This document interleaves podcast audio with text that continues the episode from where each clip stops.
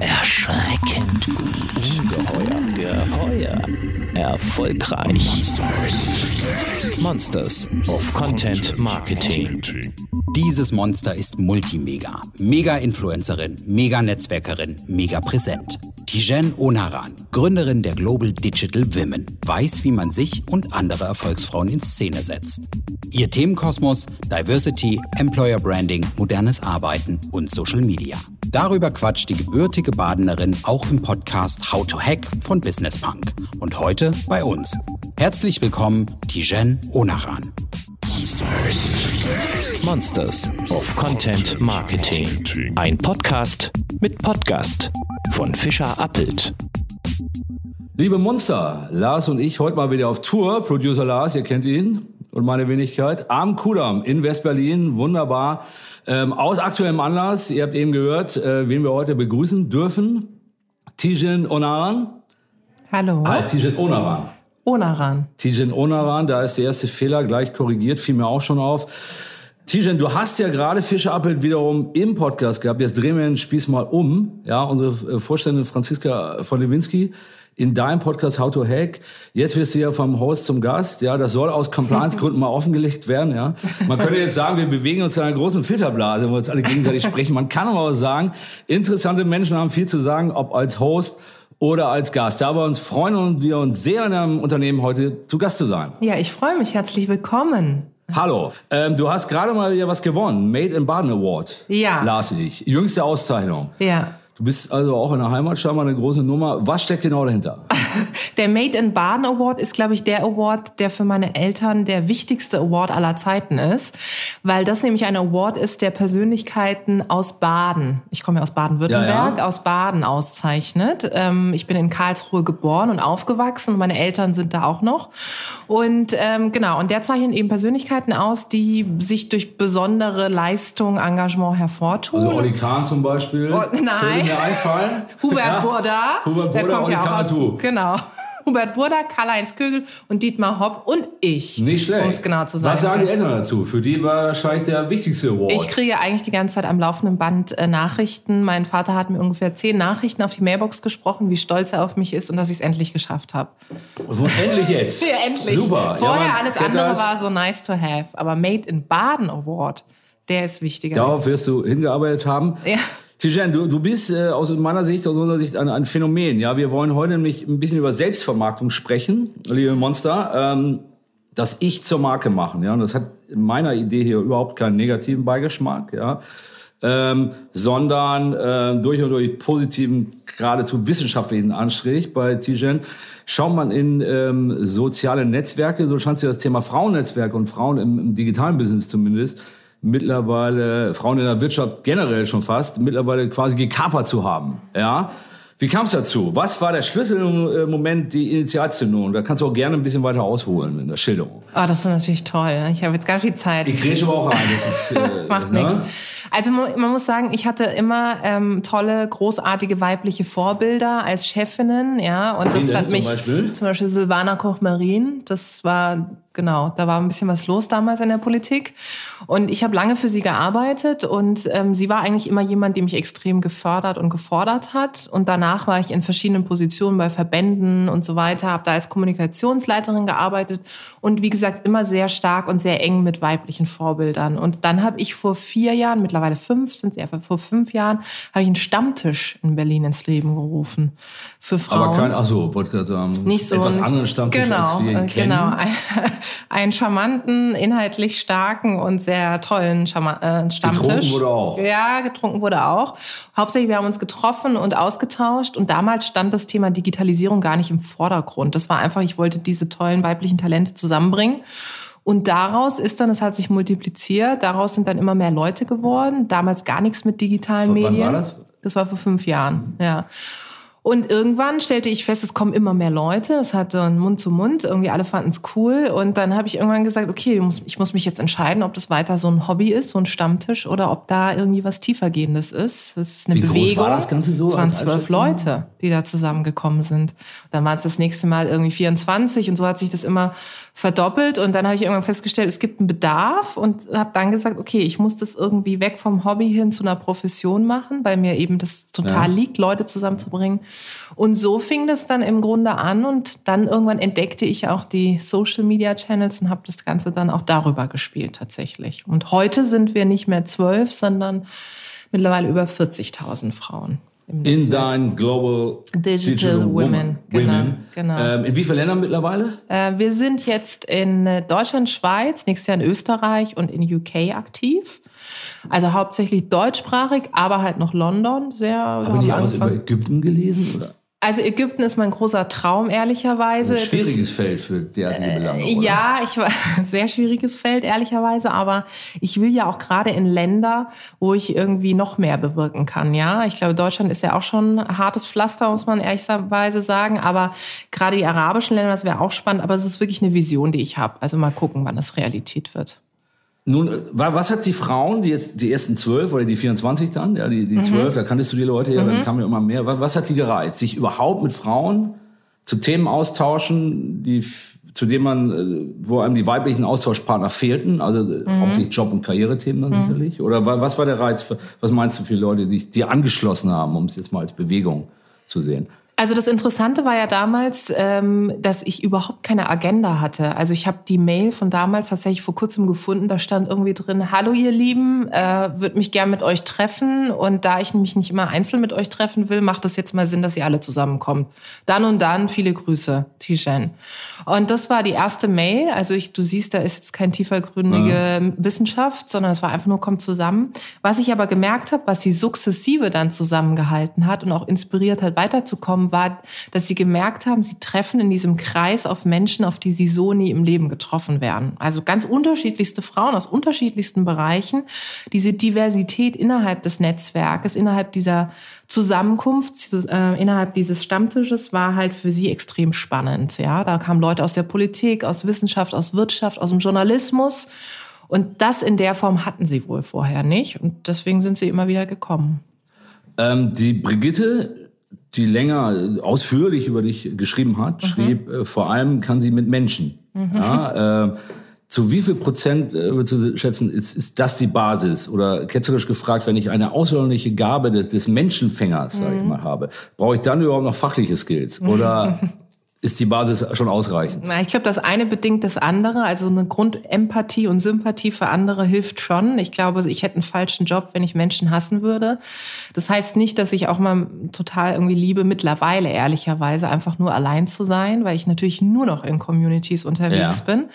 Aber ähm, das eine schließt das andere nicht aus. Also ich glaube, ähm, Netzwerken ohne Inhalt bringt nichts, aber Inhalt ohne Netzwerk bringt auch nichts. Und daher bin ich der festen Überzeugung, dass das eine das andere auch ein Stück weit multipliziert. Ne? Je mehr Leute wissen, was ich eigentlich so mache, desto besser kann ich natürlich auch mit denen connecten. Ja, aber es sieht ja so aus, aus meiner Wahrnehmung, andere machen Business, sagen wir mal Bauwirtschaft und brauchen ein Netzwerk, um da ihre Umsätze anzutreiben. Bei dir ist das Netzwerk, so wie ich es verstehe, ja schon selbst das Business. Ja. Was braucht es da zum Netzwerk noch, außer der Gabe, äh, kann mit Menschen? Oder anders gefragt, hast du auch, ähm, hast du auch ein Feld, das du besonders bearbeitest, sage ich mal, digital und da auch digitale Weiterentwicklung? Das kam ja dann irgendwann dazu. Also wir sind gestartet als reines Netzwerk, dass ähm, wir irgendwann festgestellt haben, dass all das, was wir innerhalb dieses Netzwerks erfahren, nämlich von den Expertinnen, die zufälligerweise Digitalfokus alle auf einmal hatten, ähm, und dass wir das genommen haben und sozusagen übersetzt haben in die Unternehmen, also das auch als Consulting-Tätigkeit anbieten, das kam ja mit der Zeit dazu. Daher ähm, glaube ich schon, natürlich bedingt das eine das andere, aber es wäre natürlich ohne das Netzwerk gar nicht dazu gekommen, dass wir all diese Talente und auch all diese Insights bekommen hätten, Ja. die wir jetzt bekommen. Ähm, wo, was beinhalten die Beratungstätigkeiten? Ist das, was heutzutage unter, New Work äh, geclustert wird? Ich mache keine klassische New Work Beratung, sondern meistens kommen die Unternehmen und sehen irgendwo was von uns oder von mir auch und sagen, wir haben massiv Probleme, junge weibliche Talente für mhm. uns zu begeistern. Wie können wir das machen? Und dann fangen wir halt mit klassischen Workshops an und das geht dann in so eine Beratung über. Ähm, das ist das, was man auf unseren digitalen Kanälen über Global Digital Women sieht, also diese Veranstaltungen, diese Meetups mit großartigen Menschen. Das ist ja nur ein Teil unserer Arbeit. Die tiefer liegende und tiefergründige Arbeit ist eigentlich das, was man nicht sieht, was nicht visibel mhm. ist, dass wir in den Unternehmen tatsächlich mit denen gemeinsam an ihren HR-Strategien arbeiten. Okay, also Kern des, deines Unternehmens, du machst es äh, mit äh, deinem Mann zusammen, ja. ne? ähm, ist ja ist quasi Female Recruiting. Kann man das so ja, simplifizieren? Ja, eher, äh, eher Beratung im Kontext Diversity und Inclusion, ähm, weil Recruiting machen wir jetzt nicht, sondern ähm, wir in dem Moment, wo wir die Veranstaltung organisieren, bieten wir den Unternehmen die Möglichkeit, sich darzustellen. Oder sag ich mal, Beratung für genau. Recruiting. Was sie ja. aber daraus machen, das lassen wir denen mhm. über. Und wir gehen dann in die Unternehmen rein und beraten sie im Kontext eben Employer Branding. Also wie können sie auch besser auftreten und warum funktioniert es eigentlich nicht, wenn die Stellenausschreibung so oder so aussieht. Mhm. Du bist optisch ähm, jetzt, jetzt anders, sage ich mal, als man klassische Frauenrechtlerin kennt. Also Menschen, die sich früher oder Frauen, die sich früher für die Bewegung sozusagen eingesetzt haben. Wie wichtig ist Ausstrahlung? Mhm. Ja, du bist ja extrem präsent äh, auf Bühnen und bei Events. Ne? Du bist ja auch als Speaker buchbar, mhm. machst das allem anscheinend auch sehr, sehr gerne. Ja. Ähm, ohne Ausstrahlung wäre euer Business so gar nicht möglich, weil du als Person nicht so in den Vordergrund treten könntest? Ich finde es schon wichtig, dass Menschen irgendwas ausstrahlen. Also ich ähm, bin selber fasziniert von Leuten, die irgendwie eine starke, ähm, ja, heftige Persönlichkeit in dem Sinne haben, dass sie genau wissen, wofür sie stehen. Und das ist für mich nicht nur das Thema, wie kleide ich mich, sondern wie gebe ich mich. Ähm, und natürlich ist das Äußere das, das Erste, was du siehst. Aber für mich war das ehrlicherweise schon immer ein Punkt, der irgendwie natürlich dazugehörte. Ähm, ich habe das sogar, als ich damals, eigentlich war mein Aha-Moment, als ich vor zwei Jahren Teil von so einer internationalen Delegationsreise war mit 47 anderen Frauen aus 47 anderen Ländern. Und da habe ich diese tollen afrikanischen, arabischen Frauen gesehen, die bunt gekleidet auf jedes Networking-Event sind. Und ich habe mich immer gefragt, warum in Deutschland laufen wir immer in schwarzen Anzügen, wenn es so ein Business-Event ist. Es geht aber um äh, Frau wie Mann, ne? Ja, also das Frau ist wie Mann, genau, genau. Da, und das ne? finde ich ja so furchtbar. Und dann dachte ich so, es kann nicht sein. Und da habe ich dann irgendwann festgestellt, komm, ähm, das strahlt ja was ganz anderes aus, wenn du irgendwie auch nach außen hin suggerierst und zeigst, es macht Spaß, wie du dich gibst und dass du dir auch gern Zeit für dich selber nimmst. Ich finde das ein schönes Zeichen. Mhm. Wie ist da immer nach der Status quo in, in Sachen ähm, in Sachen Frauen Einfluss? Ja, wir reden viel über Gender mhm. Pay Gap, das mhm. nach wie vor gibt, auch wenn es ein bisschen kleiner geworden mhm. ist. Ähm, was sind die größten? Wo ist der größte Nachholbedarf aus deiner Sicht? Ich glaube, der größte Nachholbedarf ist, dass ich merke, dass gerade in großen und sehr tradierten Unternehmen, das ist aber gilt sowohl für Mittelstand als auch Konzerne, das Rollenbild immer noch extrem veraltet und tradiert ist. Also dass äh, Vereinbarkeit Familie und Beruf etwas ist, das beide Seiten betrifft und nicht nur ein Geschlecht, in dem Fall die Frau. Das ist vielen wohl nicht klar. Und das merkt man auch in den Diskussionen, die wir dann führen. Ne? Egal ob Frauen oder Männer, ehrlicherweise. Beide Seiten sind voll oft in so einer Klischeefalle. Gilt ja auch, wenn Männer irgendwie sagen, ich nehme mal Elternzeit, dann müssen die sich auch ganz viel anhören. Das ist so die Grundbasis. Alles andere kann man dann sagen, sind gewachsene Strukturen, die sich daraus ergeben, weil wir in Deutschland eben noch immer diese tradierte Kultur haben oder hatten lange Zeit. Und alles andere kommt dann danach, also diese ganzen Mentoring- und Förderprogramme und Talentprogramme, die es gibt. Aber das dauert nun mal auch. Also ich meine, man kann jetzt nicht von heute auf morgen, wenn man eine Quote eingeführt hat, äh, gleich denken, dass sich alles verändert. Ja, das sind gewachsene Strukturen seit mehreren 50, 60, 70 Jahren und daher dauert es. Was ich sehe, ist, dass eine neue Generation sowohl an Frauen als auch Männern mhm. nachkommt. Mhm die Klischees hinterfragt und die selbstverständlich auch, wir sind ja auch beim Branding-Thema, für die eigene Brand nach außen hin antritt. Also ganz viele gerade junge weibliche Digitaltalente, die siehst du vielleicht auch in diesem Internet da draußen, die ganz selbstverständlich ähm, kommunizieren, wofür sie eigentlich stehen. Kann man als Unternehmen in der Digitalbranche, wenn man die alten Rollenbilder bedient, überhaupt noch vernünftigen, guten Nachwuchs rekrutieren?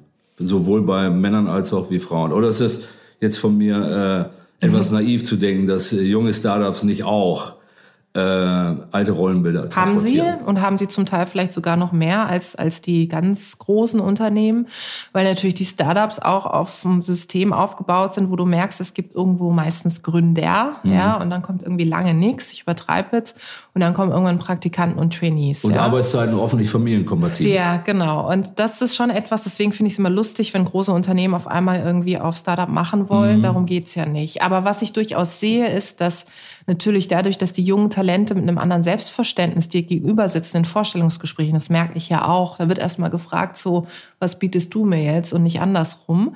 Das ist natürlich eine absolute Herausforderung. Das zeigt auch, dass Karriere nicht mehr das Einzige ist. Ne? Für mich, glaube ich, ich bin noch anders sozialisiert. Ähm, für mich war immer Leistung stand ganz weit oben. Mhm. Das habe ich auch von zu Hause mitbekommen. Viel das Arbeiten. Franziska im, im, Podcast ja auch so ähnlich genau, bei dir. Viel erzählt, arbeiten, ja? viel leisten, viel werden, viel schaffen, wie auch immer. Und das erlebe ich heute in den Gesprächen komplett anders. Siehst du das denn eher als Frauenthema oder als Männer- und Frauenthema? Ich sehe es als Frauen- und Männer, Frauen- und Männerthema. Was ich sehe, ist dadurch, dass der Anteil von Frauen an in Führungspositionen geringer ist und mhm. jetzt noch mhm. Geringerer wird dadurch, dass die jungen Talente, weiblichen, die nachkommen, auch sagen, naja, ganz ehrlich, ähm, ob Karriere im klassischen Sinne das ist, was ich eigentlich noch will, sei mal dahingestellt. Genauso wie junge Männer das sagen, wird der Anteil natürlich noch geringer und das. Das ist ja eigentlich für, für, ich nenne es mal Aktivistin im positiven Sinn, ja, für dich ein Rückschritt, Rückschritt dann irgendwo. Wenn jetzt Frauen aus ganz anderen Gründen mhm. oder von sich aus sagen, nur äh, nicht Ne? Ja, ich glaube aber die Gründe sind tatsächlich anders, wie du gesagt hast. Es ist nicht mehr unbedingt so, okay, ich, keine Ahnung, ich will zu Hause sein, sondern mhm. ich will selber bestimmen, wann genau. ich welchen Schritt mache. Und das ist natürlich auch eine Form des Empowerments, ja. Aber das stellt die Unternehmen vor massive Herausforderungen, weil da einfach wenig nachkommt, ja. Apropos Rekrutieren und so. Und wir sind zum Beispiel ein kleines Unternehmen, wir sind zwölf Leute, da geht es noch. Aber wir merken natürlich auch in Gesprächen, die wir führen, dass halt so das Thema, ähm, ich arbeite nonstop nicht mehr das mhm. ist, was unbedingt ähm, ja, hip ist. Ja. Ähm, vielleicht ist für deshalb das auch zu der nächsten Frage. Ich habe den Eindruck, dass man zumindest in Social Networks wie, wie Twitter ja immer die gleichen Ladies sieht, ne, die für Diversity, Frauennetzwerke etc. trommeln. Mhm. Du, allen voran Magdalena Rogel von Microsoft, die du ja auch im Podcast hattest, genau wie Franziska von uns, die oft mhm. dabei ist. Dann die Macherin von Edition F, die mhm. jetzt auf Twitter nicht so aktiv sind, aber woanders. Ne? Und das war's dann schon fast, habe ich den Eindruck. Ne? Ähm, ist, der, ist der Kreis von weiblichen Frontfrauen, die sich in Medien oder Social Networks präsentieren, wirklich so klein? Mhm. Habt ihr da sozusagen äh, Rekrutierungsprobleme, was Aushängeschilder angeht? Ne, nein, ich glaube, er ist nicht klein, aber äh, wenn du, glaube ich, irgendwann mal im Scheinwerferlicht bist, dann wird, wirst du natürlich auch immer rangezogen. Das kennst du auch, wenn Medien irgendwie die Top-Führungsfrauen präsentieren, dann sind es auch immer dieselben, nicht weil es nur dieselben gibt, sondern weil auch häufig diejenigen, die hm. es da draußen noch gibt, aus irgendwelchen Gründen sagen, ich will da nicht stattfinden, ich kann nicht, es gibt Restriktionen, was auch immer. Deswegen haben wir ja zum Beispiel als GDW, als Global Digital Women gesagt, was können wir tun, um diese Vielfalt dieser verschiedenen Frauen da draußen zu zeigen? Und zwar unabhängig, ob sie Gründerin sind oder im Mittelstand, in Konzernen arbeiten, in Medien, wo auch immer, haben dazu einen Award ins Leben gerufen. Und was man sieht, ist, diese Frauen gibt es. Aber ganz viele sind auch häufig nicht so proaktiv und nutzen die digitalen Kanäle. Ja, äh, sind Frauen generell aus deiner Sicht zu zurückhaltend oft in der Selbstdarstellung? Also ich glaube schon, dass sie viel mehr darüber reflektieren, ob sie diesen Schritt am Ende des mhm. Tages gehen, bis sie es dann wirklich machen. Aber was halt hilft, und das machen wir ja sehr stark in unserer Arbeit, diese verschiedenen Frauen da draußen zu zeigen und denen über unsere Kanäle wiederum eine Bühne zu bieten, so dass sie nicht unbedingt über ihre eigenen Kanäle sprechen müssen, weil das fällt doch der ein oder anderen ziemlich schwer. Also ihr zerrt sie ins genau, Rampenlicht. Genau, wir zerren sie, wir stellen sie nach vorne und das funktioniert halt super, super gut, weil du siehst halt und liest Geschichten, die du so nie im Leben gelesen hättest. Äh, du hast den Award erwähnt, das ist eine wichtige Veranstaltung, du hast mhm. eingangs vor dem, vor dem, äh, vor dem Podcast davon erzählt. Erzähl mal, ist demnächst Das ist der Digital Female Leader Award, den wir jetzt verleihen, ähm, dieses Jahr in Bonn.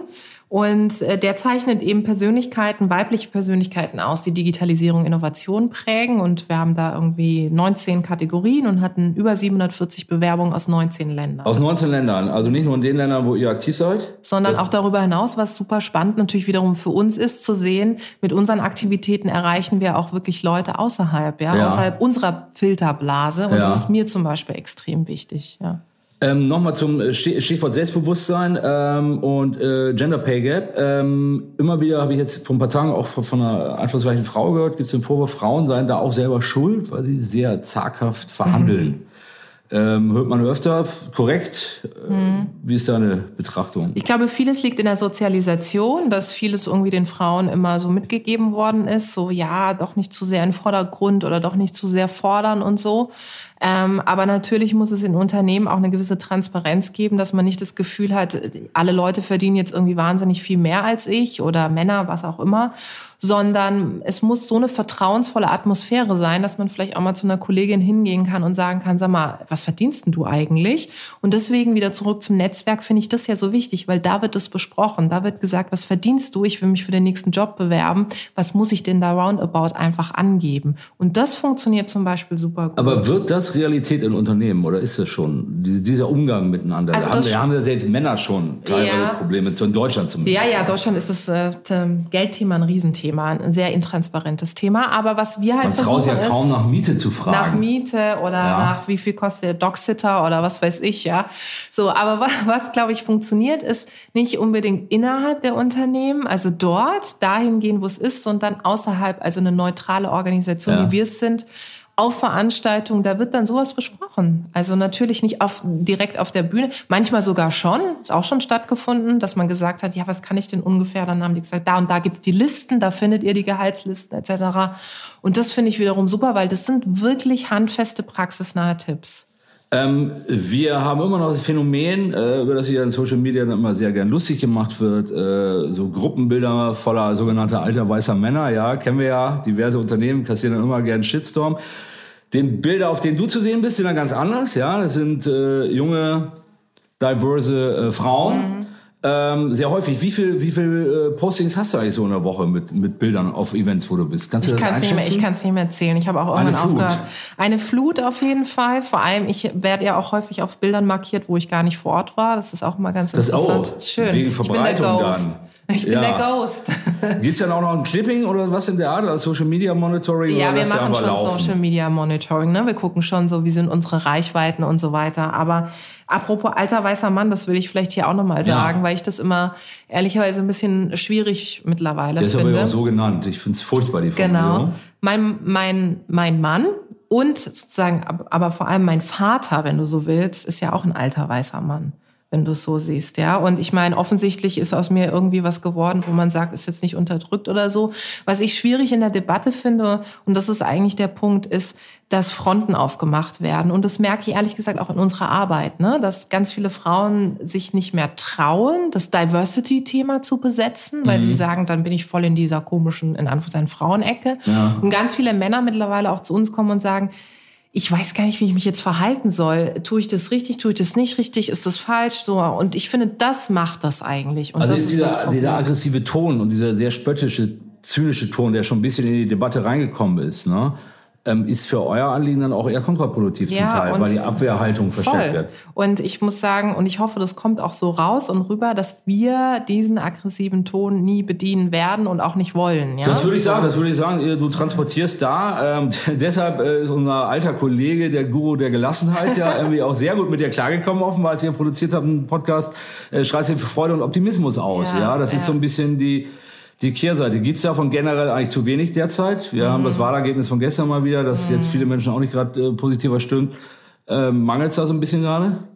Ja, ich glaube, dass wir in Deutschland natürlich generell dazu tendieren, alles äh, erstmal extrem kritisch zu sehen, was ich per se übrigens nicht schlimm finde, besser als alles zu romantisieren. Mhm. Aber wenn man dann anfängt, halt wirklich jede Aktivität so zu überprüfen, dass sie am Ende negativ dargestellt wird, das bringt mir nichts. Und mein Credo war immer, warum ich auch GDW mache, ist nicht, weil ich den Frauen sagen will, sie sind unterdrückt und sie haben das falsche Geschlecht, sondern ich will ihnen sagen, sie haben genau das richtige Geschlecht. Und jetzt geht es eben darum, gemeinsam mit Männern und Frauen Frauen zu überlegen, nicht wie wir Frauen fördern, sondern wie wir Diversität fördern. Das ist das Entscheidende. Und da will ich eigentlich hin. Deswegen sage ich auch immer, eigentlich arbeite ich daran, dass es GDW irgendwann nicht mehr gibt, ja. So.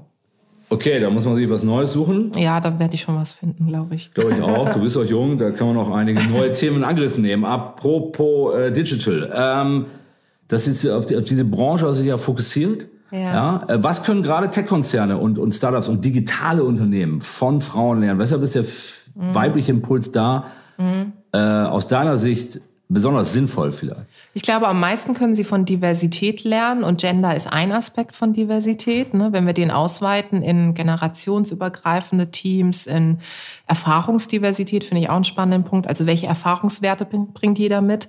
Und bei Geschlechterdiversität ist es natürlich so, ich will gar nicht in die Klischeefalle jetzt gehen, Frauen sind irgendwie empathischer und kollaborativer. Ich kenne, das wirst du auch, ich kenne viele Frauen, die sind irgendwie gar nicht empathisch und gar nicht kollaborativ, genauso wie ich Männer kenne, die sind extrem empathisch.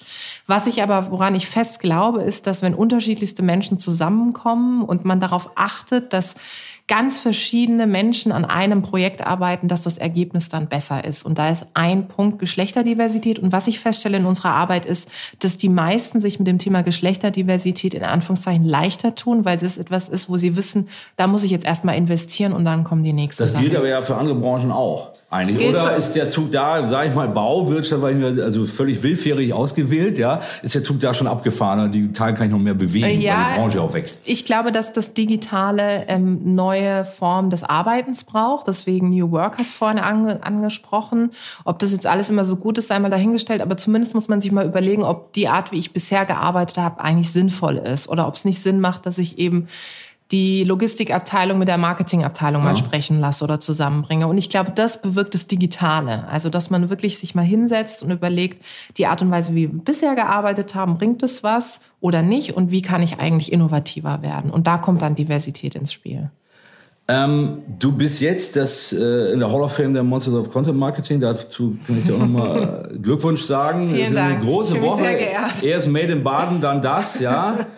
ähm, Monsters of Content Marketing. Zum Content Marketing gehört das Erzählen von Geschichten. Ja, mhm. ist bei dir jetzt oberflächlich, ähm, mhm. stößt man da jetzt nicht so drauf, aber wir haben im Eingang schon mal darüber gesprochen, vor dem eigentlichen Gespräch. Ähm, ihr macht auch ein Magazin zum Beispiel. Erzähl mal, inwieweit gehören auch Inhalte zu deiner Beratungstätigkeit und zu deinem Business? Extrem wichtig. Auf der einen Seite machen wir das ganz offline auf den Veranstaltungen, weil jedes Mal, wenn wir zu Gast sind bei den verschiedenen Unternehmen, hören wir ja eine Geschichte von einer spannenden Persönlichkeit und auch immer das Thema Digitales steht da im mhm. Vordergrund. Ne? Wir kriegen sozusagen ex exklusive Einblicke hinter die Kulissen der Arbeit des Unternehmens. Und das Zweite ist, was digital stattfindet, ähm, ist das Magazin Female One Zero, was du angesprochen hast. Das ist ein Magazin, das ist eine englische Content-Plattform, wo wir über unsere Filterblase hinaus Geschichten rund um spannende weibliche wie auch männliche Persönlichkeiten zeigen, die sich mit Innovation und Digitalisierung auseinandersetzen. Und das ist wiederum extrem also spannend. Porträts macht ihr dann Porträts, Reportagen, mhm. Videoformate, wir machen Listicles und so weiter und so fort. Also das sind so Sachen, die natürlich extrem spannend sind und die beim Netzwerken auch wieder so eine Art Horizonterweiterung ja. sind, ja. Okay, das ist, seit wann macht ihr das? Das machen wir jetzt seit fast einem Jahr. Ja, also es wird jetzt Ende des Monats werden wir genau ein Jahr alt äh, mit Female One Zero. Und ja. auch ganz klar international, kein Fokus auf Deutsch, also international ausgeweitet. International, ich habe immer gesagt, wenn, das steckt ja auch in unserem äh, Namen, Global Digital Women. Ich finde auch die ganzen Themen rund um Empowerment und Diversity, Inclusion, auch Digitalisierung muss man global denken, ja. Ja, ähm, apropos, bist, du bist ja auch wahnsinnig viel unterwegs, viel in Deutschland, ja. international. Äh, wie sieht die Woche aus? Wie viele Reisen hast du da so? Kannst Jetzt habe ich drei Reisen. Ähm, das geht hin? eigentlich noch. Also ich werde nach Frankfurt, dann äh, muss ich äh, nach Baden-Württemberg und dann muss ich wieder nach Frankfurt und dann zurück. Baden-Württemberg dann auch Baden? Oder das kommt noch ja, in zwei Wochen. Also Ausland gar nicht so viel. Ich kann mir vorstellen, je internationaler es wird, desto stärker sind die Reiseaktivitäten. Ja, also was ich jetzt momentan sehr stark mache, ist dadurch, dass wir nächstes Jahr in Österreich auch starten wollen. Ich war jetzt häufiger in Österreich unterwegs, hatte da viele Veranstaltungen. In der Schweiz sowieso, da sind wir schon. Mhm. Und in London ab und zu, aber darüber hinaus, daran arbeite ich noch. Du bist ja Multipräsident. Wird man da schon zum Promi? Wirst du oft angesprochen so im Zug? oder? Ja, ich wurde letztens angetwittert im Zug. Darüber hast du auch geschrieben geschrieben, glaube ich, ne? Ja, das, das, war, war nicht so, das war nicht so cool, oder? Äh, naja, also es war, äh, sagen wir so, es war eine sehr einschneidende Erfahrung, weil ich es natürlich Erzähl, erzähl noch mal irgendwie. Ich, hab, ich saß da äh, und dann saß mir jemand gegenüber und die schaute mich die ganze Zeit an und ich dachte schon, so habe ich was im Gesicht. Und irgendwann sah ich auf meinem Tweet-Deck, äh, auf meinem Handy sah ich dann, dass die Person schrieb, oh mein Gott, ich fasse es nicht ähm, Tijan sitzt mir gegenüber. Und dann habe ich so kurz den Blick äh, von meinem Handy weg und dann winkte sie so, ha, hallo. Und dann habe ich so, ach, hi, hi. Schön, dich zu sehen. Und äh, ja, das, aber ich meine, das Kamt ihr ins Gespräch? Ja, wir kamen Du wolltest eigentlich was machen, glaube ich, in der Zeit, hast du geschrieben. Ich habe ja eine sein? Business-Punk-Kolumne, ich glaube, darauf Ja. zielst du ab, wo ich äh, Lost Genau. in Communication, Genau. wo ich so ein bisschen, äh, die halte ich so ein bisschen close, in Anführungszeichen, weil ich da natürlich über all die Momente schreibe, wo ich eigentlich gerne allein sein will, aber es nicht klappt. Und es liegt eigentlich nicht immer daran, dass ich jetzt angesprochen werde, sondern manchmal auch an Situationen, wo man sagt, äh, man ist irgendwie Speaker-Lounge oder was auch immer und dann will man nochmal in sich gehen, das kennst du auch, und dann Klar. kommen Leute und wollen irgendwie mit einem reden. Was ja nicht schlimm ist, aber äh, ja. Die Fangirls und Boys können nicht immer bedient werden. Ihr kennt das von Popstars.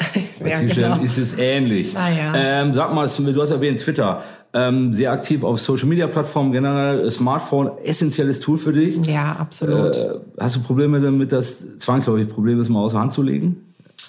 Habe ich schon, aber du hast vorhin erzählt, ich habe ja mit meinem Mann zusammen gegründet und der ist da völlig äh, schmerzbefreit. Also der, der legt mir das auch weg. Und samstags zum Beispiel ist ähm, sozusagen Me-Time. Ja, da versuchen wir irgendwie so wenig wie möglich äh, zu machen. Und ich schaffe es nicht ganz, komplett offline zu sein, aber zumindest nicht zu reagieren. Und Also Digital Detox einmal in der Woche. Ja, wobei ich ja finde, dass es generell irgendwie eher einen gesunden Umgang braucht, als jetzt einmal komplett offline zu sein. Aber ganz ehrlich, ich empfinde es ja auch nicht als Krampf. Und wenn ich merken würde, das nervt mich oder ist irgendwie Gibt ja immer psychisch. Sinnvolles zu machen auch, Ja, oder? ich meine, mein Gott, du kannst, ich liebe dieses Ding, weil es Ja, mir total. so tolle Möglichkeiten gegeben hat, ja. Deswegen stelle ich mir die Frage gar nicht. Ich höre Also, Vorwurf im Privaten auch immer wieder. Weise dann aber regelmäßig nach, dass ich da ganz sinnvolle Sachen mache. Ja. Wie zum Beispiel das ganze Woche den Kicker-Live-Ticker verfolgen, weil ich aufgrund meiner kleinen Kinder nicht mehr Sky Live sehen kann. Ja. Gut. Ähm, wir sprachen schon über den Podcast. Möchte ich noch ein bisschen näher drauf eingehen? Ja. Unter Podcastern wirbt man ja gerne für sich. Ähm, in How to Hack von Business Punk Ja. ähm, geht's auch ja um Geschichte und Anekdoten nähergebracht von interessanten Menschen, Mhm. aus denen möglichst Learnings folgen sollen. Also ein bisschen ähnlich wie bei uns, auch da Gespräch. Ne? Äh, würdest du sagen, das ist deine, noch deine inhaltsstärkste Plattform oder deine aufmerksamkeitsstärkste Medienplattform?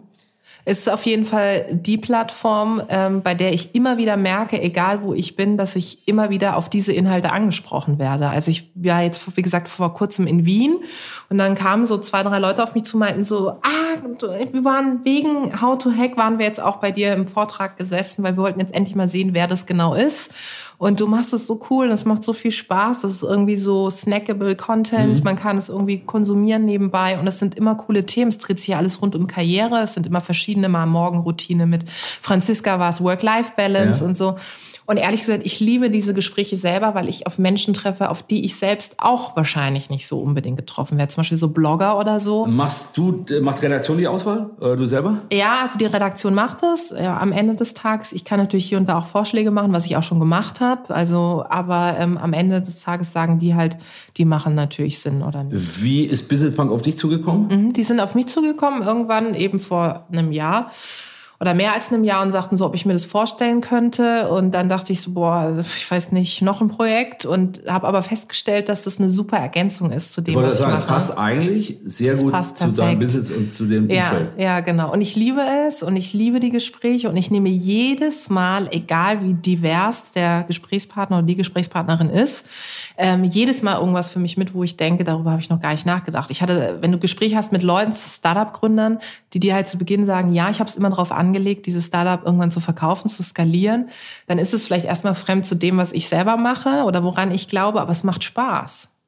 Sag mal, Frauenpräsenz in dem boomenden Audiobereich, ja? Podcasts schießen alle Orten aus dem Boden. Wie sieht's da mit dem weiblichen Anteil deiner Meinung nach aus, außer dir jetzt? Mhm. Ähm, ist da noch Nachholbedarf? Ja, auf jeden Fall. Frauenstimmen sind ja viel angenehmer als meine jetzt zum Beispiel, ja? Ich finde deine auch sehr angenehm, muss ich sagen. Das war das ganz billiges, ganz billiges Hat Phishing. geklappt. Ja, hat, Hat super. geklappt. Danke dafür. Ähm, ja, ich glaube, auch da tut sich mittlerweile was. Ähm, was ich wichtig finde, ist es dann, dass man wirklich nicht Frauen-Klischee-Themen macht, sondern irgendwie ja äh, übergreifende sachliche Themen, professionelle, wo man sagt, okay, das passt irgendwie und ähm, da höre ich irgendwie gerne zu. Und vor allem finde ich eher spannend die Art und Weise, wie jemand ein Gespräch führt, ja. Und ich glaube, da gibt es ganz, ganz tolle, auch weibliche Talente da draußen, die selbst jetzt mittlerweile ihren Podcast starten. Was haben. Frauen da für Vorteile oder was äh, können Frauen besser im Gespräch? Weshalb sind, sage ich mal, äh, These, Frauengespräche viel sinnvoller als von Männern geführte Gespräche? Gibt es da Unterschiede in der Gesprächsführung? Ich weiß gar nicht, ob es die gibt. Ähm, Also ich glaube, dass, dass Frauen vielleicht Ob sie empathischer sind, weiß ich nicht. Was ich weiß, ist, dass sie sich extrem gut vorbereiten auf Gespräche. Ich glaube, das ist das wohingegen vielleicht der eine oder andere Mann, das gilt auch nicht für alle, eher mal sagen, komm, ich rate da jetzt mal so rein und gucke mir es erstmal an und dann überlege ich mir nochmal, was ich so sage. Ja? Also ich habe meine ähm, Fragen hier aufgeschrieben, ja, können alle sehr bezeugen. Ne? Vorbildlich. Ne? Siehst du? Ich sehe es ja. alles sehr, sehr und vor allem viel. Das ist echter Wahnsinn. Wahnsinnig viel. Also, wir haben eine Person gehabt hier, gehabt muss ich jetzt leider sagen, weil wie How to Hack sind wir auch ja. etwa auf die halbe Stunde begrenzt. Eine Person gehabt, ist ja nicht wie bei Zeit Online hier, wo wir acht Stunden plaudern. Oh Gott, Wahnsinn, oder? Äh, hab ich, hast du es gehört? Ich habe nicht, acht Stunden habe ich nicht durchgehalten. Ich habe einmal den von Doro Bär, der war ja irgendwie vier, fünf Ja, aber Stunden. der mit Rezo war ja acht Stunden jetzt ja, zuletzt. nee. Also ich habe angefangen und dann musste ich irgendwie, nee.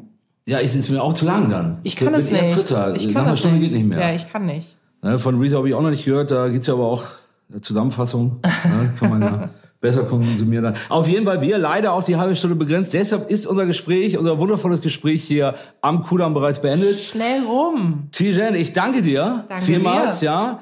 Ähm, also, hört mehr weibliche Podcasts. Äh, es lohnt sich, ist äh, meine Empfehlung und alles Gute für die Awardverleihung. Vielen und Dank. Äh, wir sehen uns, liebe Monster. Ähm, ich sage bis zum nächsten Mal. Ciao. Bis dann. Bis zum nächsten Podcast mit Podcast. Für weitere Monsters of Content Marketing. Schaut nicht unters Bett. Schaut unter www.fischerappelt.com.